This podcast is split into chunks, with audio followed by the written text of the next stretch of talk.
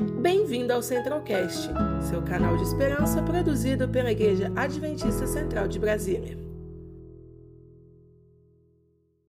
Satanás, ele usou aqueles líderes religiosos porque eles sabiam que Jesus era o Cristo vivo. De alguma maneira, eles agora é, estavam temendo o Cristo morto. Eles antes eles perseguiam um Jesus vivo que fazia milagres, mas agora eles estavam com medo de um Cristo morto. E, ele, e eles tramavam toda uma história para o que iriam fazer com o corpo de Jesus.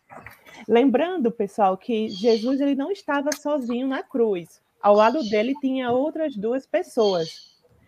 Só que a angústia de Jesus foi tão grande, o, que, o que matou o nosso Jesus não foi é, aquelas feridas que fizeram em suas mãos, em seus pés, aquela lança que passaram, que furaram aqui no seu corpo, nem os chutes, os insultos, mas sim toda a dor, o peso do pecado que ele carregava, a angústia.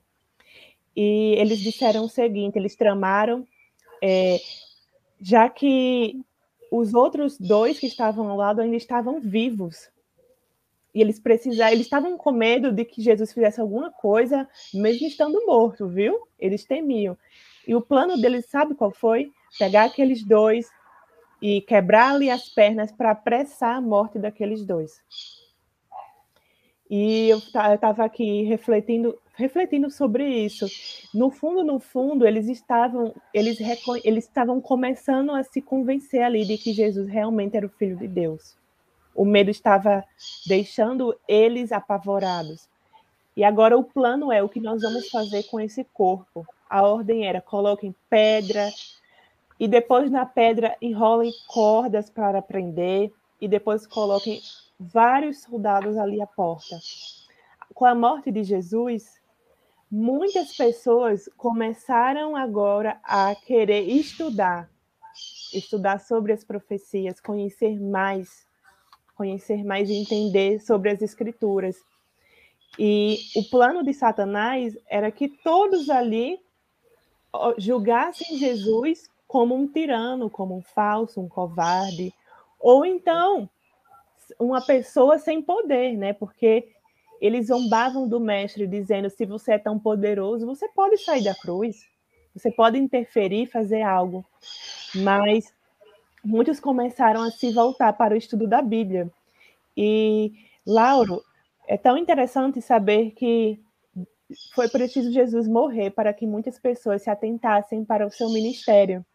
Que Jesus esteve é. durante três anos curando, pregando na sinagoga, levando salvação, conforto para as pessoas. E muitos estavam ali apenas só pelo movimento, para estar, para estar, porque onde tem gente, né, Lauro, atrai a multidão ali, as pessoas querem estar concentradas. E agora as pessoas estavam ali, querendo saber o que iria acontecer com Jesus. Onde está aquele homem que, que curava, aquele homem que atraía as pessoas? E José foi um desses homens. José e Nicodemos, eles, eles não tinham se convertido a Jesus antes de sua morte, mas através ali do plano de salvação na crucificação de Jesus. Eles tiveram. José teve o seu coração, o seu coração quebrantado. Ele foi perante o próprio Pilatos, pediu o corpo de Jesus para sepultar. E imagina aí que, que, que plano né, de, de salvação que ele é estendido, inclusive, a todos, a todos os mais pecadores que a gente acha, não, não tem jeito, mas para no plano da salvação, todas essas pessoas foram incluídas. E o corpo do mestre estava ali guardado num túmulo que José tinha preparado. O mestre estava ali descansando. E como será que estava o coração dos discípulos? Aqui o livro fala que muitos dos discípulos eles desanimaram. Eles desanimaram, mesmo Jesus tendo falado que ele voltaria, que ele ressuscitaria. Alguns deles estavam com o coração tão pesado, tão em dúvida, que se esqueceram dessa promessa de que ele ressuscitaria. E uma coisa que eu quero deixar para todos vocês aqui, uma peça-chave desse, desse capítulo, que o inimigo ele usou muitas pessoas para que todos pensassem que o plano da salvação e que tudo ali que Jesus estava morto era mentira. Uhum. Era claro que Jesus tinha morrido, que ele não suportou. É, ele, é, o livro fala que havia é, algumas crucificações que levavam às vezes horas e horas, às vezes virava de um dia para o outro, mas Jesus ele não aguentou. Ele morreu rápido. Ele morreu antes do previsto. E a intenção era justamente de dizer que se a pedra tinha sido removida, se o corpo não estava lá, era porque aquilo não foi verdadeiro. E o que eu queria dizer para você que está aqui nos ouvindo, que de todas as maneiras o inimigo ele tentará colocar algo em seu coração, algo em sua, algo em sua cabeça para fazer com que você não acredite no plano da salvação, para que você não acredite no amor e na misericórdia de Deus. Assim como Satanás, ele tenta a cada dia é, fazer com que as pessoas não aceitem esse plano da salvação. Ele coloca em nossa cabeça que não é possível não é possível guardar a lei obedecer os preceitos da Bíblia. Mas Jesus é tão poderoso, nosso Deus é tão maravilhoso, misericordioso, que ele já tinha traçado esse plano da redenção, que ele se estende a todos, até aqueles que ainda irão nascer. Então, os esforços do, do inimigo não foram suficientes para evitar a ressurreição de Cristo. Então, Jesus, ele ressuscitou. Então, todo o poder ali romano daqueles homens, daqueles líderes religiosos, foi incapaz de manter o Senhor ali confinado na sepultura. E a hora da, da libertação, Lauro, estava, estava se aproximando. E eu não queria nem muito entrar nessa, né, nessa parte, porque vai ser o capítulo de amanhã, né? Vai dar detalhes de como foi essa ressurreição mas nós sabemos que Cristo realmente morreu. O plano da salvação se cumpriu. E foi por mim e foi por você. Todos nós. A sua graça, o seu amor nos alcançou. E nós somos é, bem-aventurados por isso. E Maravilha. que da mesma maneira como a, a salvação era o plano da salvação, eu fiquei sabendo desse presente tão maravilhoso que eu possa agora compartilhar com outras pessoas que não sabem desse plano. Perfeito, maravilha. A Sara ela fez um gancho muito legal, né? Já com o capítulo 80, que fala que depois, né, óbvio, da morte, é, Jesus ele foi, ele veio a ser sepultado, né? No túmulo de José de Arimateia. E aí conta, né, desse trabalho aí que teve entre José e Nicodemos. E é interessante a gente perceber que tudo testifica da glória de Deus, né? É, como a Sara disse, é, com a morte de Cristo, os discípulos desanimaram, né? Eles ficaram muito abalados, abatidos. Mas ao mesmo tempo a gente tem a perspectiva de que outras pessoas se converteram justamente por esse mesmo fato, né? É, esse próprio José de Arimateia, Nicodemos, o centurião, o chefe da guarda centurião, né, que prendeu e acabou levando é, Cristo a crucificação, o bandido na cruz também. Então você começa a perceber que o mesmo fato, né, que acabou desanimando os discípulos, foi também o motivo da conversão de outras pessoas. Né? Então tudo testifica da glória de Deus. E aí, agora eu gostaria que a Débora comentasse um pouco é, sobre esse capítulo 80, o que ela tirou de lição, o que ela tem de ensinamento prático sobre este capítulo, do descanso de Cristo. Então, é, eu achei muito interessante justamente essa parte que você comentou de Nicodemos e, e José Dani Mateia. Eles estavam no Sinédrio ali, eles participavam, só que eles não declararam que eles seguiam a Jesus por medo de serem expulsos dali, né? Mas quando Jesus foi condenado, eles não estavam lá, então os, os fariseus, eles se aproveitaram que nem José nem Nicodemos estavam lá. E aí eles é, estavam ausentes, né? Então eles aproveitaram para fazer a, a, condenar Jesus.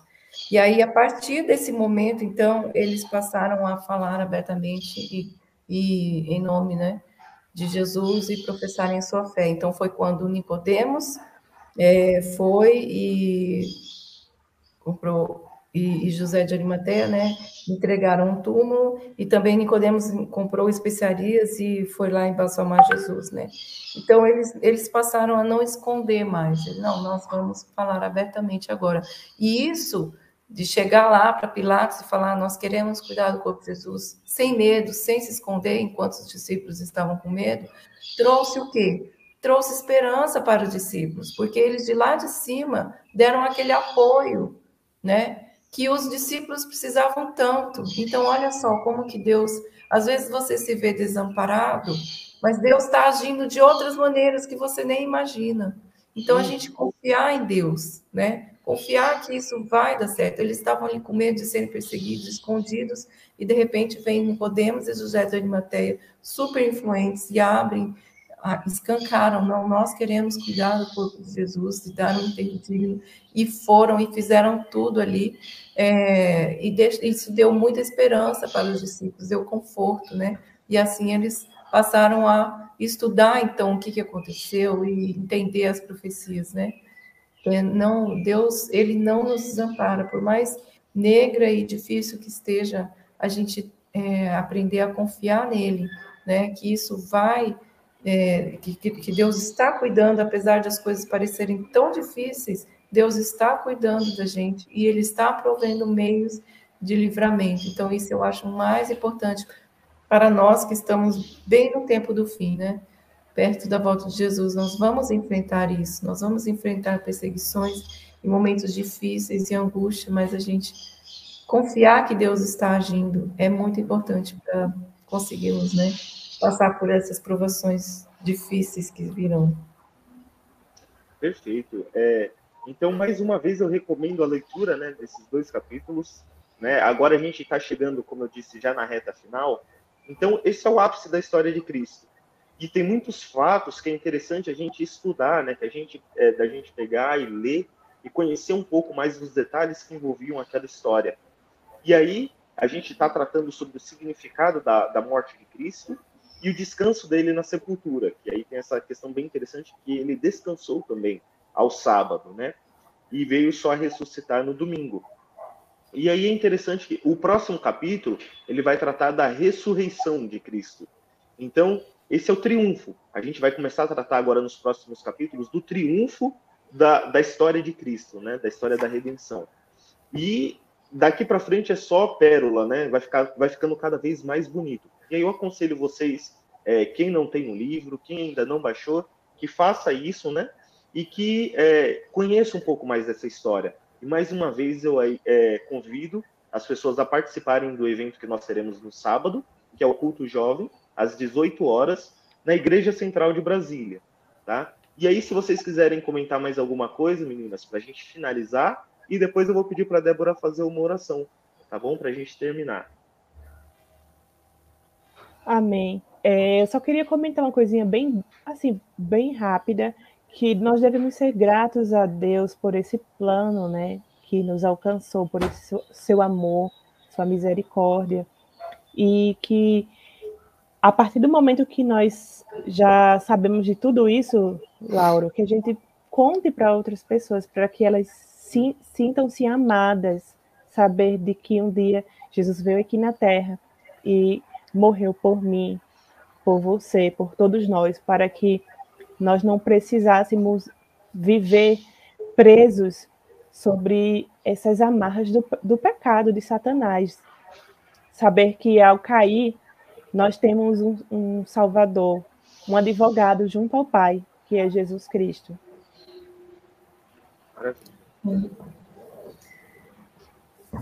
É,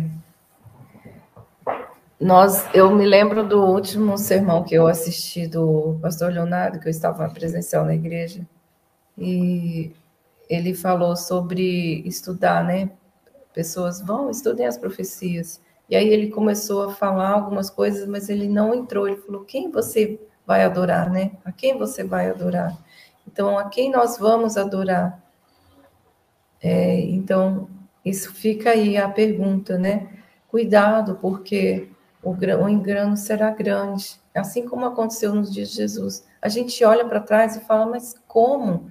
como pode ter acontecido isso? Jesus ali fazendo milagres e mesmo assim as pessoas não viram que ele era o filho de Deus. Olha como o engano, é como Satanás trabalha, né? Então ele, as pessoas se deixaram levar pelos líderes religiosos, mas na Bíblia fala que nós temos que procurar estudar a Bíblia. A gente tem que ter certeza, tem que ter Cristo ali, né, no nosso coração e entender, nós entendemos o trabalho de, do Messias, né? Eles eram corações sinceros, mas foram enganados. Então ficaram envergonhados depois de terem passado por aquilo. Mas Deus deu oportunidade para eles se arrependerem, né, e entregarem ainda o coração a Jesus, como Deus é misericordioso, né? Então a minha, é, eu acho que a grande mensagem aqui é nós realmente estudarmos a Bíblia, né? Estarmos em comunhão com Ele, porque nos últimos dias nós estaríamos sendo, nós seríamos muito provados. Então, o coração humilde, né? Nós estamos num período de, de se humilhar perante Deus e pedir a sabedoria para Ele. Não é um período de procurar ser influenciador ou isso ou aquilo que está muito em moda. A gente vê que o mundo ele tem ou adora outras coisas, né? E nós, a quem nós vamos adorar? Então fica essa mensagem aí, né? A quem nós estamos dedicando o nosso tempo, né? Então todo esse tempo que a gente perde com outras coisas que não são é, vindas de Deus, né? Depois vai ser cobrado da gente. Por que você não estudou? Você realmente não tinha tempo? Será que você não tinha tempo? Então, é uma, é uma é uma maneira de nos dar conforto se a gente estiver ali estudando a palavra de Deus e procurando entender, para depois não ficar assim, puxa, por que eu não estudei isso? Nossa, porque, né? Tem que se preparar para o tempo da angústia, porque Cristo está voltando e nós estamos aí, né? Pre temos que pregar, temos que levar para as outras pessoas também, para ele voltar logo, né? Amém. Maravilha. É, então eu acho que a gente já pode finalizar. Eu vou pedir para Débora fazer uma oração para a gente, finalizar da melhor maneira possível o estudo desses dois capítulos. Pode ser? Sim. Oremos.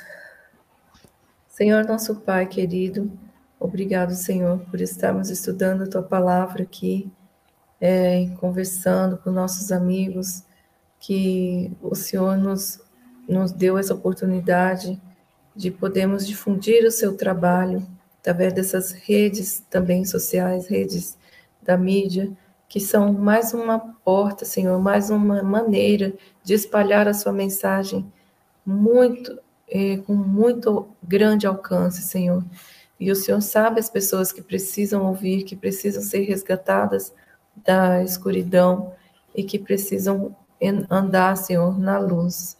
Que o Senhor Envia o seu Espírito Santo, que ele é o que vai convencer, Senhor, o coração nosso, o coração das pessoas que precisam de ouvir a tua palavra, de não deixar que elas se percam, Senhor. Obrigado por não desistir de nós, por ter sua misericórdia, estar sempre é, nos guiando e nos mostrando pela sua providência por nós a cada dia, pelo seu cuidado ah, em meio a um mundo tão complicado, tão difícil, tão cheio de dor.